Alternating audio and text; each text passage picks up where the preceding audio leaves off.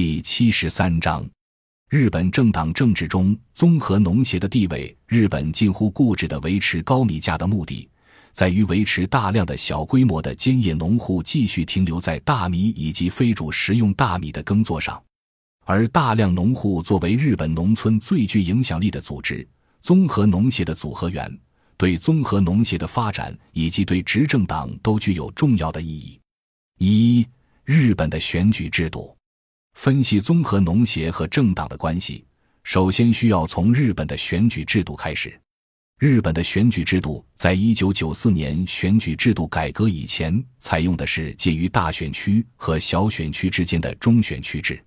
随着日本经济发展和城市化的推进，农村向城市的人口流动，使得日本人口分布呈现大城市高度集中的特点。在中选区之下，城市与农村的选民人数相差很大。同样一张选票在不同选区所代表的价值也就不同，这就是所谓的一票的隔差。简单说，就是农村的选票能够选出较多的代表，农村的选票价值高于城市选票。在一九九四年选举法改革之前，农村的一张选票平均相当于城市的五张左右，农民选票的价值在选举中占据重要位置。为了解决一票的隔差的问题。一九九四年，日本进行了选举制度的改革，从原来的重选区制改为小选区和比例代表制相结合的混合选举制。但即使改革后的农民比例缩小，城市选票和农村选票的价值差仍然很明显，平均一张农村选票也仍然相当于城市的三张左右。选举制度仍然有利于农村选区，因此，正是因为有利于农村选区的选举制度。使得无论哪个执政党都会把重心放在农村，而作为战后一党独大的自民党更加与农村保持着紧密的联系。二、综合农协的组织结构。综合农协的组织结构最大的特点在于其金字塔式的三段制结构。从图十九杠二可以看出，综合农协三段制的系统组织纵向涵盖了几乎所有的农户。横向涵盖了农村生产生活的几乎各个方面，综合农协经营的事业范围极为广泛。这权中是综合农协贯彻国家农业方针实施的决策机构，同时也是向国家表达农民诉求的机构。JA 全农、农林中金、JA 供给联、JA 全后联等部门分别承担着经济业务、金融业务、保险业务以及卫生业务。使农民得以享受和城市居民同样的保障和福利。JA 全中是日本综合农协当中的决策机构，农民利益诉求也是通过 JA 全中进行表达的。可以说，JA 全中可以代表整个农村，加上基层农协自下而上服从组织的指导和监督的原则，组织结构的完整性构成了日本农村高度的统一性。由于日本综合农协长期以来客观上形成了对农村经济社会和政治的全面垄断控制，因此，一方面海内外至今没有任何私人企业能够进入农村开展任何领域的竞争；日本至今维持稻米这个主粮的产销自给率超过百分之一百。另一方面，日本农村长期稳定，无论国内外发生什么巨变，农村都波澜不惊，无任何群体性治安事件。更无强力维稳。三一票的隔差与综合农协的金字塔结构，执政党的集票机构，城市选民身份各不相同，在一般情况下并没有共同的利益诉求。他们在选举时只是按本人意愿各自投票，甚至还有很多人放弃投票。相对于城市人口多元化的利益取向，农村人口是一个在经济上处于弱势地位的保守群体。越是规模细碎的小农，越是需要国家集中全力予以保护，并且由于地缘血缘的关系，使得农村人口在社区范围内具有紧密的联系。农村人口的利益取向相对单一。日本综合农协作为涉及农村各个领域的组织，具有高度集中的全面的组织性，因而农村人口几乎百分之百是综合农协的组合员。综合农协通过其金字塔式的三段式结构，自上而下对下层农协进行指导和监督。也可以说，农村人口是一个综合农协通过其高度的组织结构而被组织起来的一个群体，而一个被组织起来的群体对政党来说意味着较低的政治交易成本。因此，作为战后一党独大的自民党，与在农村形成垄断地位的综合农协的密切关系，是其一直能够执政的很重要的基础。而作为回报，自民党则实施各种国家支付成本的支持和保护农业的政策，作为交易的手段。综合农协通过其在农村成为唯一垄断组织的高度的统治性，得以打着维护农民利益的旗帜获取政策优惠，使组合员普遍认为综合农协是在维护成员自身的权益，从而形成巨大的凝聚力。使得无论哪个政党要想在选举中获得胜利，都必须在自己的政党宣言中将惠及农协的农业政策放在很高的位置，并且在执政的过程中制定和实施有利于农村的政策，以此来保证自身的选票数量和执政地位。而自民党长期的执政地位，使得自民党与综合农协之间建立了密切的联系，在政策制定过程中。综合农协与职业官僚及农民族议员三者在紧密联系的同时，也逐步形成了共同利益，并以此为基础形成了铁三角结构。综合农协也借此转化为日本利益集团中保守性和垄断性最强的团体之一，并频频以代表农民利益的强大利益集团的面貌示人。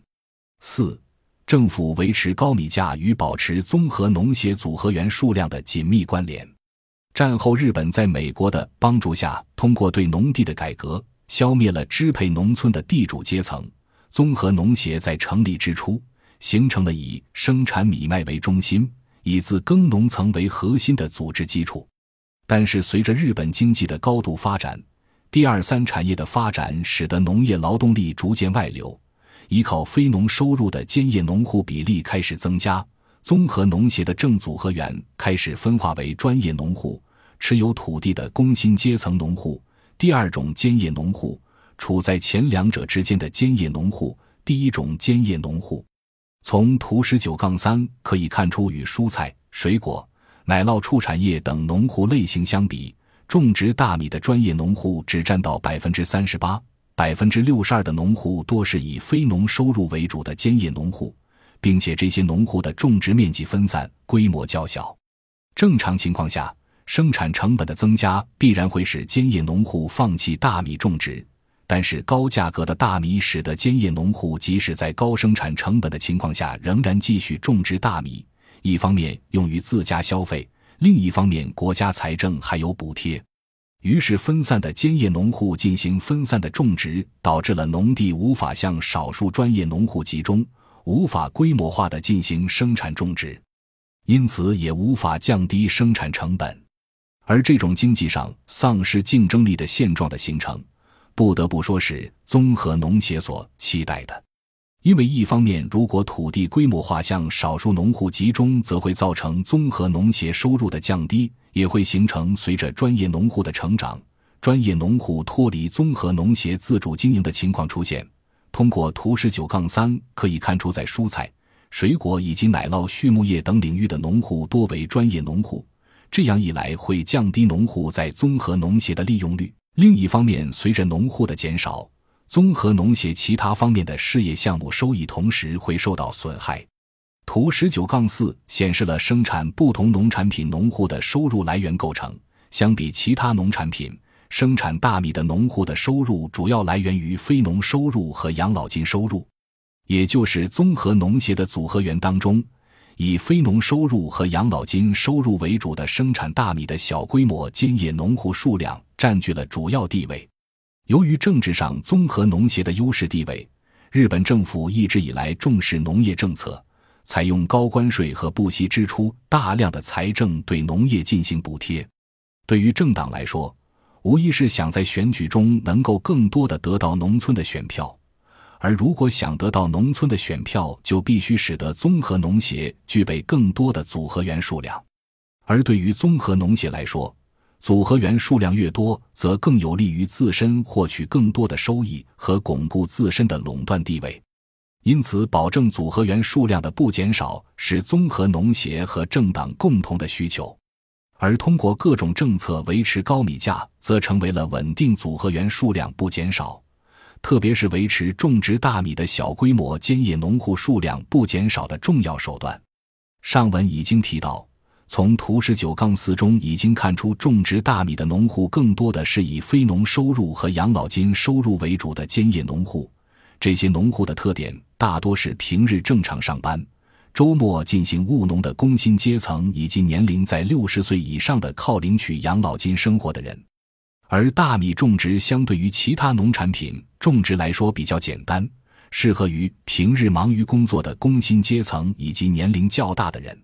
同时，高米价的政策对于购买大米来说，自己种植更划算，加上各种政策补贴，吸引着大量的小规模兼业农户停留在大米种植上。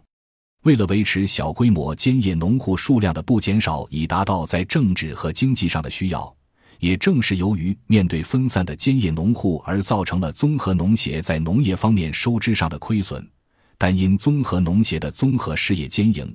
使其能够通过金融和保险事业进行获利，又可以保证在政治上的优势地位。即使是需要极少的生产资料的农户，或者是其他服务项目，综合农协也必须进行服务。综合农协的综合性在这里发挥了重要的作用，其内部的循环机制维持着综合农协的经营。本文再次以农林水产省二零一三年的统计为中心，对综合农协各事业部门进行一个概括性的分析。从表十九杠三可以看出，在各项事业收支中，除了信用和保险事业五外，涉及农业生产和生活的事业利益均为赤字。总计达到了一六百五十四亿一千四百五十八万一千日元，